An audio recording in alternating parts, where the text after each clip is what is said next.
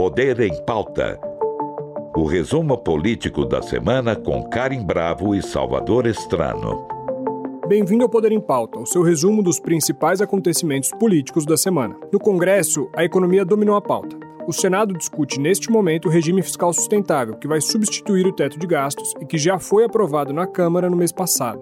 O relator do texto, o senador Omar Aziz, do PSD do Amazonas, já confirmou mudanças ao projeto de lei complementar. Primeiro, quer deixar de fora do cálculo dois fundos: o Fundo de Manutenção e Desenvolvimento da Educação Básica, o Fundeb, e o Fundo Constitucional do Distrito Federal, que é um instrumento da União para transferir dinheiro de todos os estados para financiar a segurança da capital. Omar Aziz disse esperar que o Congresso termine a discussão sobre o tema até, no máximo, quarta-feira que vem. Que aqui no Congresso muitas vezes acontece é, percalço que você pode não cumprir essas datas. Mas a pretensão minha é que na terça-feira que vem, ou no máximo na quarta, a gente aprove já o arcabouço aqui no Senado. Já na Câmara, por outro lado, a principal discussão é sobre a reforma tributária. A expectativa é de que o texto da PEC seja apresentado já na semana que vem. Por enquanto, o grupo de deputados que debateu o tema traçou uma linha do que a gente deve ver na proposta. Cinco tributos devem ser substituídos por um imposto sobre valor agregado dual, com parte da arrecadação sendo recolhida por estados e municípios e o restante pela União. A estimativa do presidente da Câmara, o deputado Arthur Lira, é de votar o texto ainda neste semestre. Nesta terça, o ministro da Fazenda, Fernando Haddad, afirmou que o governo estuda alargar o período de transição da reforma para proteger os estados que teriam quedas na arrecadação por conta das mudanças especificamente no ICMS. Já o Tribunal Superior Eleitoral marcou para a semana que vem o julgamento contra a chapa de Jair Bolsonaro na eleição passada. Partidos de esquerda acusam o ex-presidente de usar a estrutura federal para fazer campanha. E isso porque, como chefe de Estado, ele convocou embaixadores de todo mundo para fazer ataques ao sistema eleitoral brasileiro. Nos bastidores, a condenação já é dada como certa, e o que deve tornar Bolsonaro inelegível pelos próximos oito anos. Por último, o relator da indicação de Cristiano Zanin ao Supremo Tribunal Federal defendeu nesta quinta-feira o nome do advogado criminalista à mais alta corte do país. Indicado por Lula, a vaga deixada por Ricardo Lewandowski, Zanin ainda precisa passar por uma sabatina na Comissão de Constituição e Justiça do Senado, marcada para a próxima quarta-feira. Depois, a indicação vai ao crivo do plenário da Casa. E para discutir todos esses temas, nós conversamos hoje com advogado, escritor, professor da FGV e presidente do Movimento de Defesa da Advocacia, Eduardo Salucci. Eduardo, muito prazer em recebê-lo aqui no Poder em Pauta. Tudo bem com você? Tudo bem, Karen. Tudo bem, Salvador. Tudo bem, ouvintes. Prazer estar aqui com vocês. Prazer é todo nosso em recebê-lo. Nós vamos começar falando da reforma tributária, né, o qual, a qual você participou arduamente dessa formação, dessa discussão, e eu queria saber qual a sua avaliação sobre a discussão da reforma tributária no Congresso e a possibilidade de a proposta ser levada rapidamente ao plenário. Karen, é, parece que é senso comum que o nosso sistema tributário ele precisa ser atualizado. É, o sistema que aí está, ele afugenta investimentos, gera uma complexidade é, gigantesca, Uh, e acho que gera uma injustiça muito grande na própria distribuição dos recursos. Uh, a proposta de reforma tributária ela vem sendo estudada, diferentemente do que parece, há muitos anos. Ela foi concebida no âmbito do CECIF, da Fundação Getúlio Vargas, uh, já há bastante tempo, e ela vem sendo aprimorada com o intuito de fazer com que os nossos impostos, nós chamamos impostos sobre o consumo, são aqueles impostos que é, oneram o produto final na ponta da cadeia, lá na aquisição. Então, os principais tributos sobre o consumo, o IPI, o PIS e o COFINS no âmbito federal, o ICMS no âmbito estadual e o ISS no âmbito municipal. E, e, o que se pretende é fazer com que estes tributos eles ganhem contornos equivalentes aos IVAs que são aplicados no resto do mundo. Né? O principal ponto é o conceito de destino. Né? O Brasil é o único dos cerca de 170 países do mundo que tem o um imposto sobre o consumo cuja arrecadação é destinada à sua origem. Então, na verdade, a ideia é, primeiro, alinhar eh, esse, o nosso sistema de tributação sobre o consumo aos parâmetros internacionais, tornar uma tributação mais isonômica, mais justa, mais simples, mais compreensível, né? e as alterações elas objetivam isso. Professor, e ajuda a gente aqui a entender o porquê que isso é difícil de ser feito. A gente sabe que a reforma tributária está sendo discutida há décadas e não sai do papel. Quais são os interesses que são conflitantes nesse sentido, principalmente quando a gente fala de ICMS? Quando você fala numa modificação de um sistema que já existe há bastante tempo é, e que tem essa magnitude, é, naturalmente você gera uma resistência. É, a resistência ela decorre primeiro do desconhecimento. Muita gente é contra porque não entendeu bem, não sabe qual é o alcance da proposta. o segundo ponto é a insegurança. Né? Será que vai funcionar? Será que isso vai deixar o sistema pior do que já está?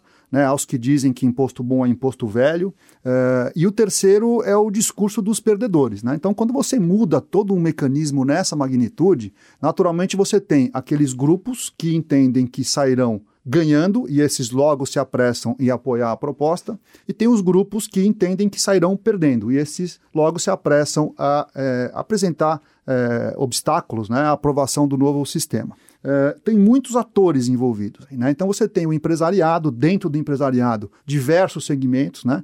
Vejamos aí que o setor do agro tem uma bandeira a ser defendida, que é legítima, que é justa. O segmento de serviços, especialmente, que ele tenderá a ser bastante onerado. Né? A indústria que será teoricamente beneficiada. Então, você tem segmentos econômicos que, é, de fato, se posicionam de acordo com interesses pessoais. Além disso, nós temos 27 entes federativos, né? as 26 estados e o Distrito Federal, além de 5.540 municípios e a própria União Federal. Então, você, se nós passássemos uma regra, régua, a gente ver, nós veríamos, de um lado, os que é, têm receio e acham que perderão, e esses naturalmente se insurgem contra, e de outro lado, aqueles que acham que é, sairão ganhando e naturalmente apoiam. A grande verdade é que se todos é, embarcarem num sistema mais racional, um sistema mais justo, um sistema mais simples, todos sairão ganhando. Essa é a expectativa. O Brasil terá mais condições de atrair investimentos, o Brasil terá condições é, de ter um crescimento real na sua economia, isso em benefício de todos. Né? Os estados, particularmente, você falou do ICMS,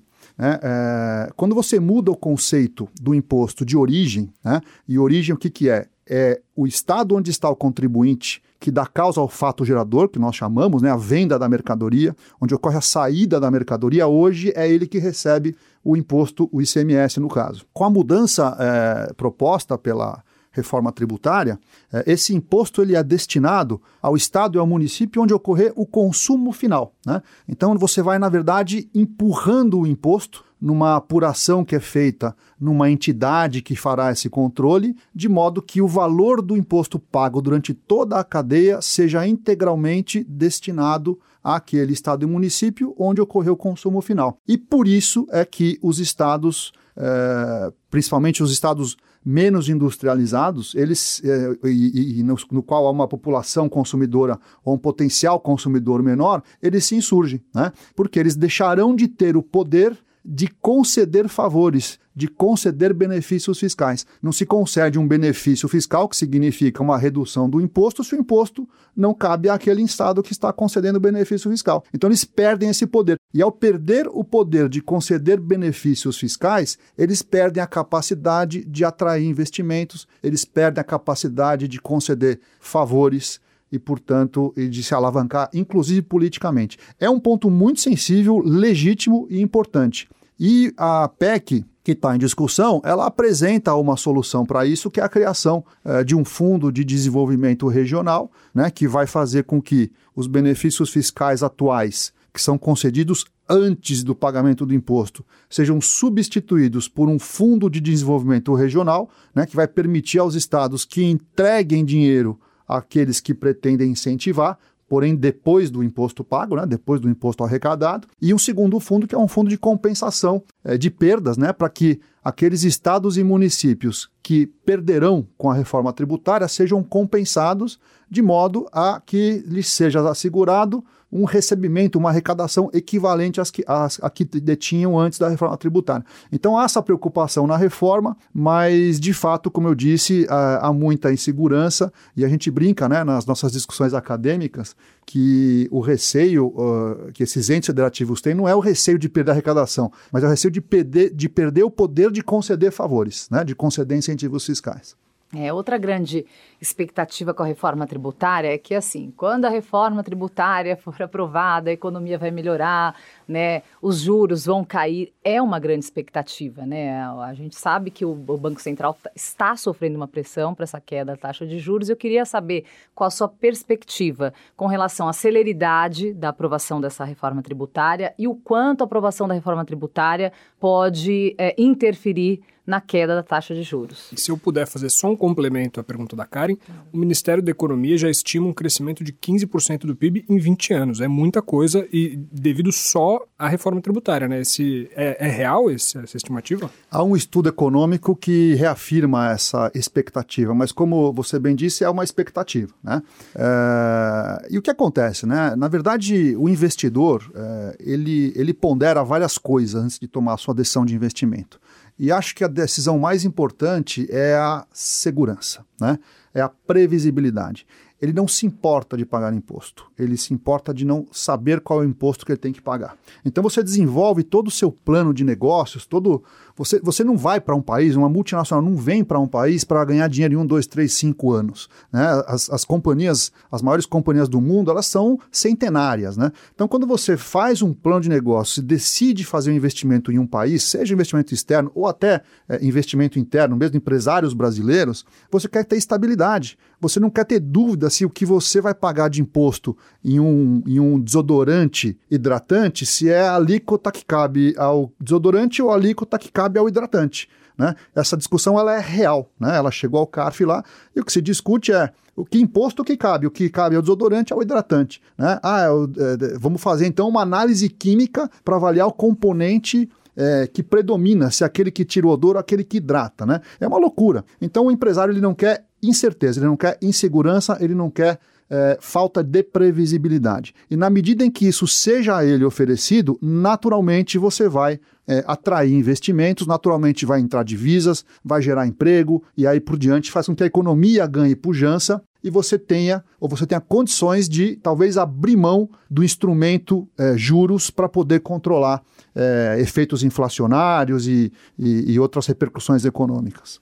Professor, e agora para o consumidor final, o que, que, deve mudar? A gente ouviu das pessoas do grupo de trabalho que eles não mudariam a alíquota total de impostos no país. Como é que o consumidor deve sentir essa diferença na ponta? Uh, o que a gente é, pondera é o seguinte: quando você trabalha hoje com uma alíquota é, uniforme, ou uma alíquota base uniforme para todos os bens e serviços, né? É, aquelas pessoas que falam, poxa, mas é, se trabalhar com uma alíquota uniforme, você vai tributar, por exemplo, cesta básica, né? E a cesta básica vai onerar o produto e o, e o consumidor mais pobre vai pagar mais caro. É, tem um estudo do Ministério da Fazenda que é bem interessante. Ele faz o seguinte exemplo: é, 20% mais pobre da população se beneficia com a desoneração da cesta básica com algo na ordem de 1,5 bi. Os outros 20% mais ricos da população se beneficiam com a desoneração da cesta básica em 4,5 bi. Então você já mostra que uma desoneração desses produtos ditos essenciais, eles beneficiam os mais ricos muito mais do que os mais pobres, porque os mais ricos consomem mais.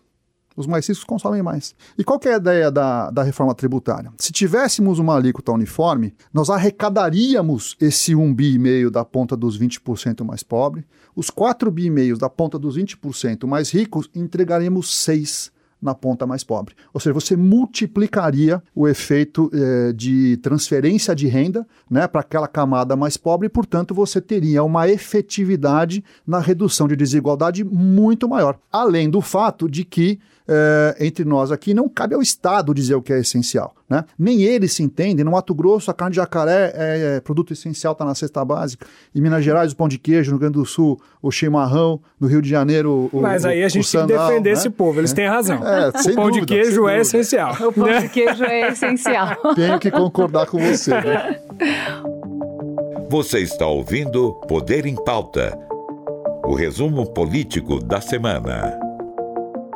Vamos virar uma página aqui agora, porque a gente tem que abordar os outros temas. Vamos Bora. falar do arcabouço fiscal. É, a ministra do Planejamento, Simone Tebet, ela disse que se o Senado aprovar o texto como está, o governo vai ter que cortar gastos em 2024. Isso vai dificultar os planos do governo? Olha, Karen, é, às vezes a gente enxerga esse tema é, com uma complexidade é, muito maior do que ela realmente é. É. Eu costumo fazer, pegar um exemplo das nossas casas, né? Se você tem um custo na sua casa maior do que o que você ganha, a, a situação se torna insustentável. Então é muito fácil você, não, vamos reduzir aqui, né? vamos cortar esse gasto, vamos cortar aquele gasto, né?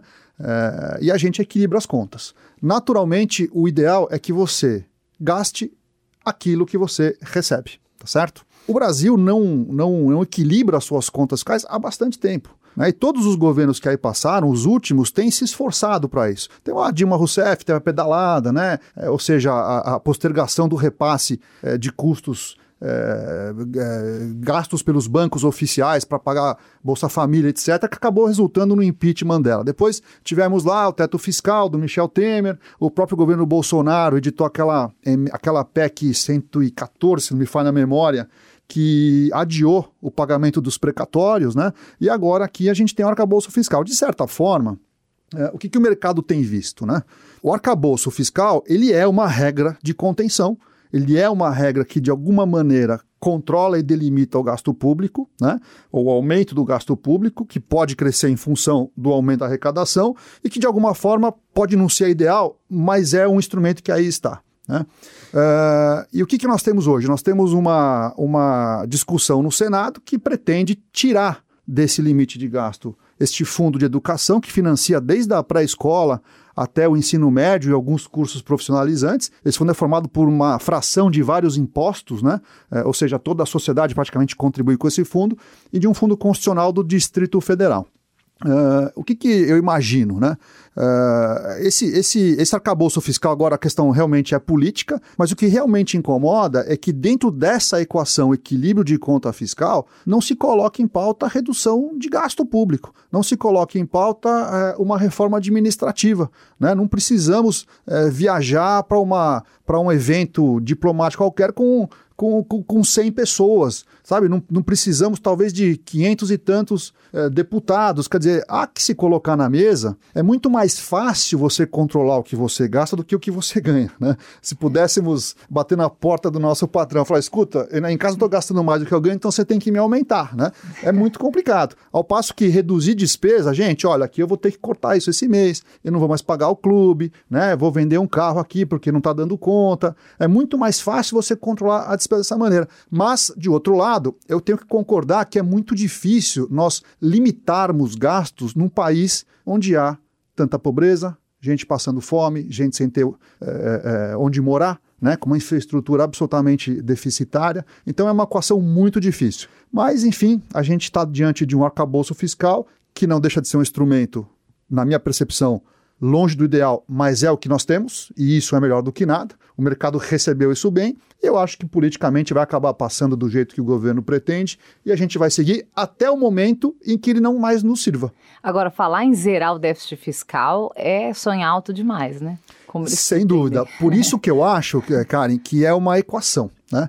Então, o arcabouço, o arcabouço fiscal, que é uma regra de limitação, ela é importante.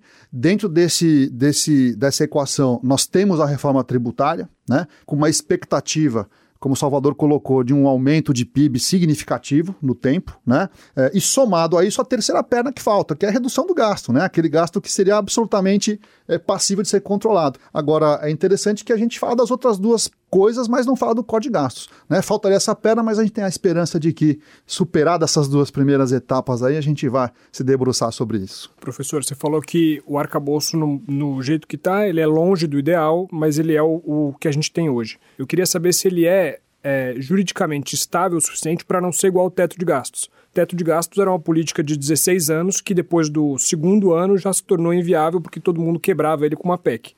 Esse instrumento que está agora, ele é viável juridicamente? Ele é sólido o suficiente para servir como uma âncora fiscal para o país? Uh, o teto fiscal tinha um problema, é, talvez, é, muito grande que ao mesmo tempo em que ele limitava o aumento dos gastos uh, à variação da inflação, ele também não contemplava uh, a realidade de que uma parte significativa dos gastos públicos eram indexadas ao salário mínimo. Né, em relação ao qual há sempre aquela, aquele movimento de permitir um ganho real acima da inflação. Então ele naturalmente era insustentável, bastava enxergar essa perspectiva, os aposentados e etc. Uh, o arcabouço fiscal ele tem lá a sua regrinha e ele vincula o aumento da despesa ao a um percentual do crescimento da arrecadação. Então a ideia é boa, a ideia é boa, mas naturalmente ele depende de um fator que está fora do nosso controle, né, que é o aumento da arrecadação. Né? Ela é boa se a arrecadação subir. Se a arrecadação não subir, a gente vai ficar aqui apertado do mesmo jeito. Né? E aí a gente vai continuar com os problemas e com as dificuldades é, de, de, de, financiar essas políticas públicas ditas essenciais. Do ponto de vista jurídico, eu não vejo nenhum problema. Né? Não vejo nenhum problema. Vai ser aprovado, se for aprovado, e ele vai. que seja bom enquanto dure. Né? A partir do momento em que ele não mais nos sirva, outra proposta vem e vai substituí-la uh, de modo a ajustar uma nova realidade. Falar agora da indicação do Cristiano Zanin, né, feita pelo presidente da República, Lula, que é um direito dele, a gente sabe que ele tem esse direito de indicar alguém ao Supremo, mas como advogado, qual a sua opinião sobre essa indicação? É a melhor indicação? Vai enfrentar resistência no Senado? Ele deveria ter optado ter outra opção ao invés de Cristiano Zanin pela proximidade? Karen, é, eu vejo duas perspectivas nessa, nesse tema. A primeira delas é vamos falar de Cristiano Zanin. Né? Cristiano Zanin é um advogado é, com experiência, é um advogado que demonstrou uma resiliência admirável na defesa do seu cliente, é um advogado uh, que demonstrou talvez uma tranquilidade em função de todos os desafios que lhe foram expostos naquele contexto né? uma serenidade na condução do problema, que foi realmente admirável. Veja aquele episódio em que ele foi hostilizado no banheiro de, de, de um aeroporto. Né? Eu conheço muito advogado que teria perdido a paciência ali no minuto seguinte. Então ele demonstrou ter condições sim, ele é uma pessoa. É, uma pessoa que tem plena, plenas condições aí de ser um excepcional ministro. Uh, o notório saber jurídico, né, que é um dos requisitos para indicação, é, o pessoal fala, ah, mas ele não tem mestrado, não tem doutorado. Né? Uh, nós temos aí na história né, muitos uh, ministros que não tinham mestrado doutorado. Aliás, hoje no Supremo você tem ali o Toffoli, a, a, a, o próprio Celso de Mello, que acabou de sair, é, é, a Rosa também, eles não têm mestrado. Né? Então isso não quer dizer, isso, e não por isso não, não, não tenham é, exercido o cargo com primor, são é, ministros excelentes, fizeram, tão, fizeram e continuam fazendo um, um, trabalho admirável junto ao Supremo Tribunal Federal. Tivemos, inclusive, na história, né, se conta muito no direito, um ministro que sequer formado em direito era. Né? É, foi Barata Ribeiro, em 1893, se não me falha a memória. Ele era médico, né? E ele foi indicado por Floriano Peixoto ao Supremo Tribunal Federal. Lá permaneceu por 10 meses e acabou sendo não aprovado pelo Senado e acabou deixando o Supremo Tribunal Federal. Então, o critério é, notório saber jurídico não necessariamente está vinculado à titulação acadêmica. Titulação acadêmica é desejável, um bom indicativo? Naturalmente que sim, mas não é um excludente e eu acho que ele tem condição, se aprovado for, uh, de ser um grande ministro, como eu acho que será. O outro ponto, que eu acho que com este não se confunde, é a indicação do Zanin. O Zanin, a gente faz uma análise do Zanin, o outro ponto é a indicação do Zanin. Ou seja, poderia o presidente da República indicar o seu advogado pessoal? Uma perspectiva é a Constituição Federal dá a ele essa prerrogativa e ele tem o direito de indicar quem bem entender. Né? Uh, a pessoa preenchendo os requisitos constitucionais, reputação ilibada, notório saber jurídico, mais do que 35, menos do que 70 anos de idade, ele está apto a ser indicado. Talvez eu não vejo problema nenhum. O problema, para mim, que é o que está gerando todo esse reboliço, é justamente o contexto em que isso ocorre. Né? É, Primeiro, o Zanin defendeu o, o, o, atual presidente Lula, na época ex-presidente, uh, na Operação Lava Jato. E aí a gente tem aquela, aquela, aquele estigma da sociedade de confundir o advogado com o seu cliente. Então, aqueles que eram contra uh, o que foi feito e que foi apurado na Operação Lava Jato, uh, naturalmente imputavam ao Zanin uma parcela da responsabilidade. O Zanin é um advogado, estava exercendo seu papel com primor, diga-se de passagem. É, nas campanhas eleitorais, o presidente Lula ele criticou, né, é, nos debates aí em, alguns, em algumas emissoras de televisão, ele criticou o presidente é, Bolsonaro por ter indicado pessoas da sua, do seu relacionamento. Né? Uh, então, assim, é, um, é, uma, é uma incompatibilidade de discurso, né?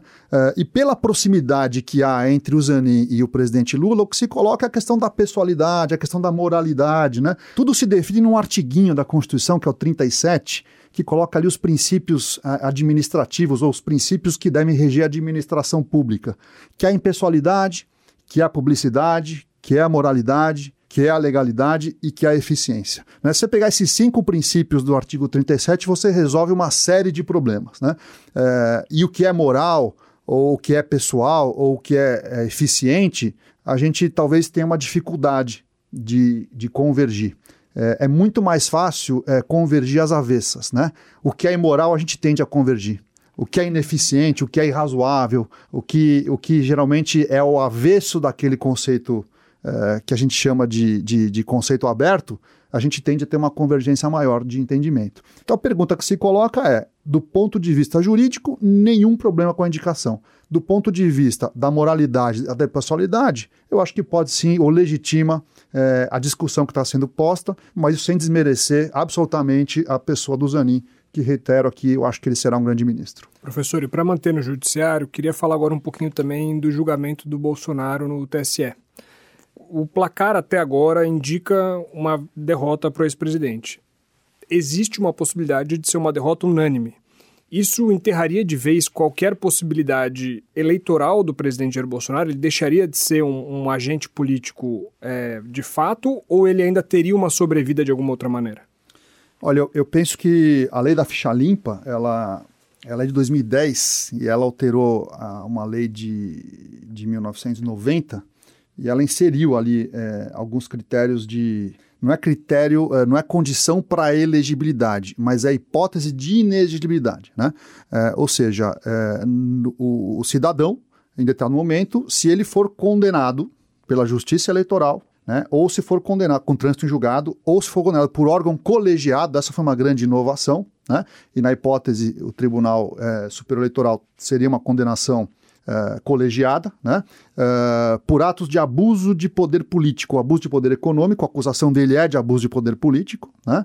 Uh, ele estaria impedido de concorrer uh, nas eleições que estivessem ali, evidentemente, acontecendo e, e nas que ocorrerem oito anos após, né?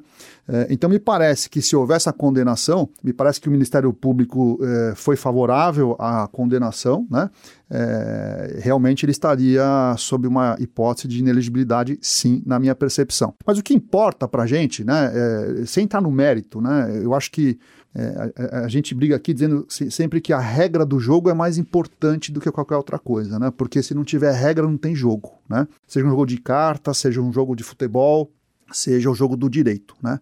É, então é importante que a decisão, seja ela qual for, seja justa. E o que é uma decisão justa? Uma decisão justa é aquela que decorre de um processo justo.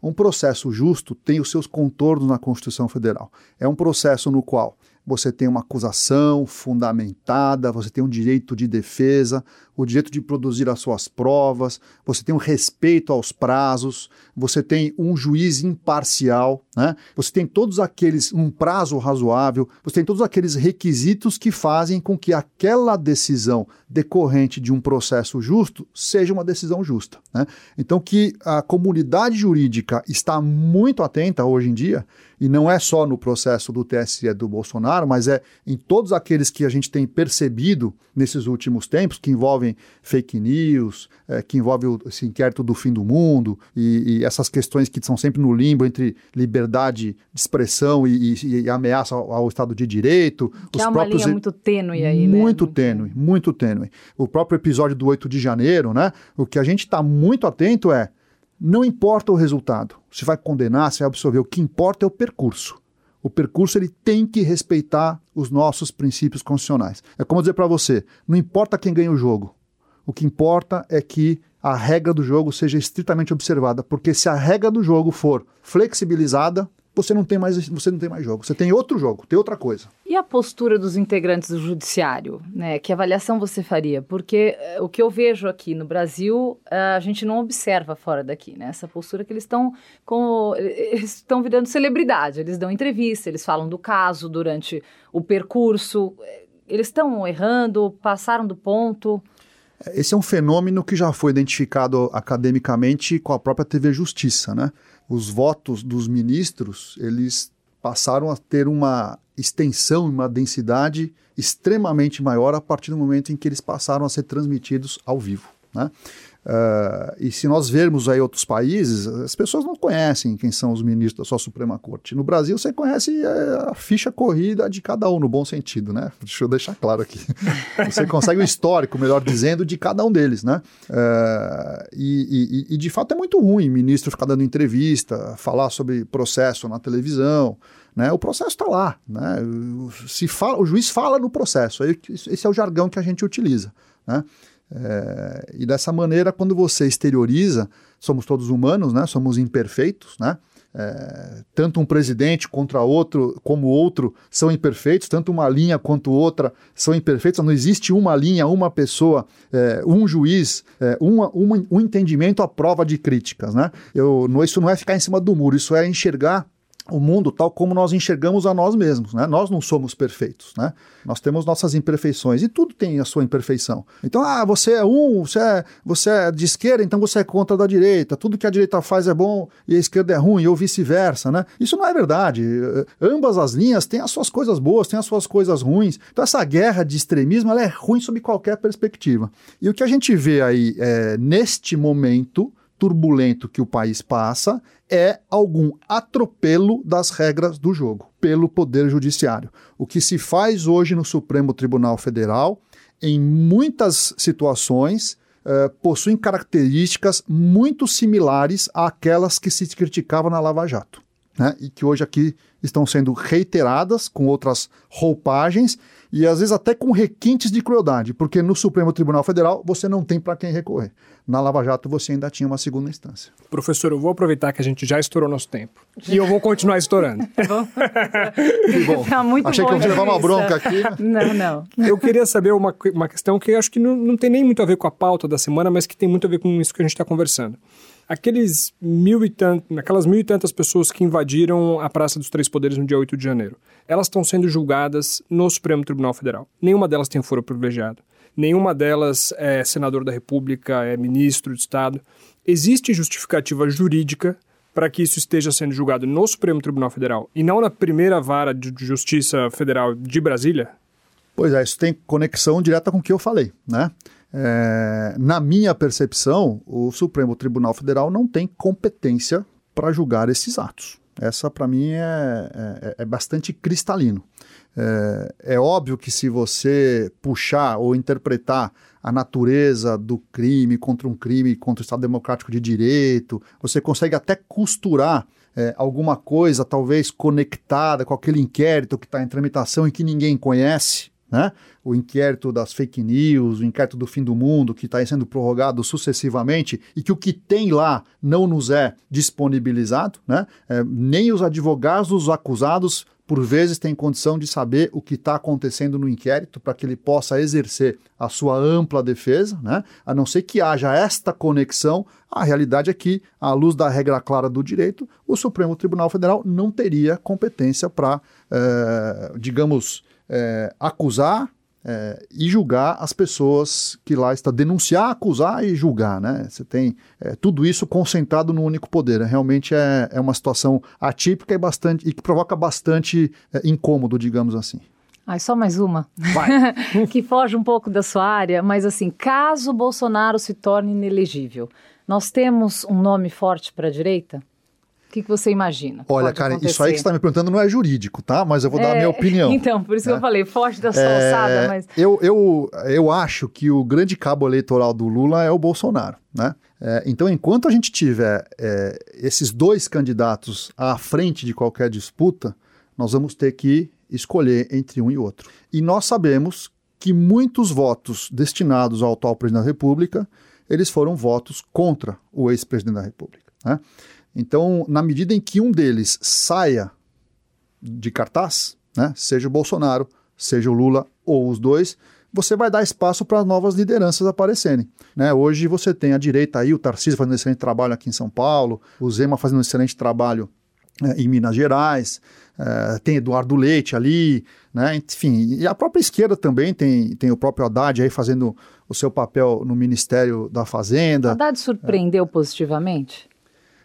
Olha, Karen, é, eu vou dar a minha opinião pessoal aqui, tá? É, eu acho que o, que o Haddad ele chegou é, desacreditado, ele está se esforçando, mas eu acho que ele está errando bastante, principalmente no que diz respeito à transparência com que, é, ou a falta de diálogo com que ele definiu algumas medidas. Né? Temos aí, eu sei que não é a pauta de hoje, mas temos a questão do CARF, né? que foi um negócio colocado de maneira assodada, é, com base em argumentos absolutamente equivocados. Ele deu uma entrevista que foi caótica, né? A comunidade jurídica inteira achou um absurdo as coisas que foram ditas ali, né? E enfim, ele acabou ouvindo apenas um lado. E quando você se diz um democrata, para você poder sugerir e implementar medidas é, de tamanha importância, né, o ideal, né, o que a gente na, na Europa, na França, provavelmente falam de pré-consentimento social, né?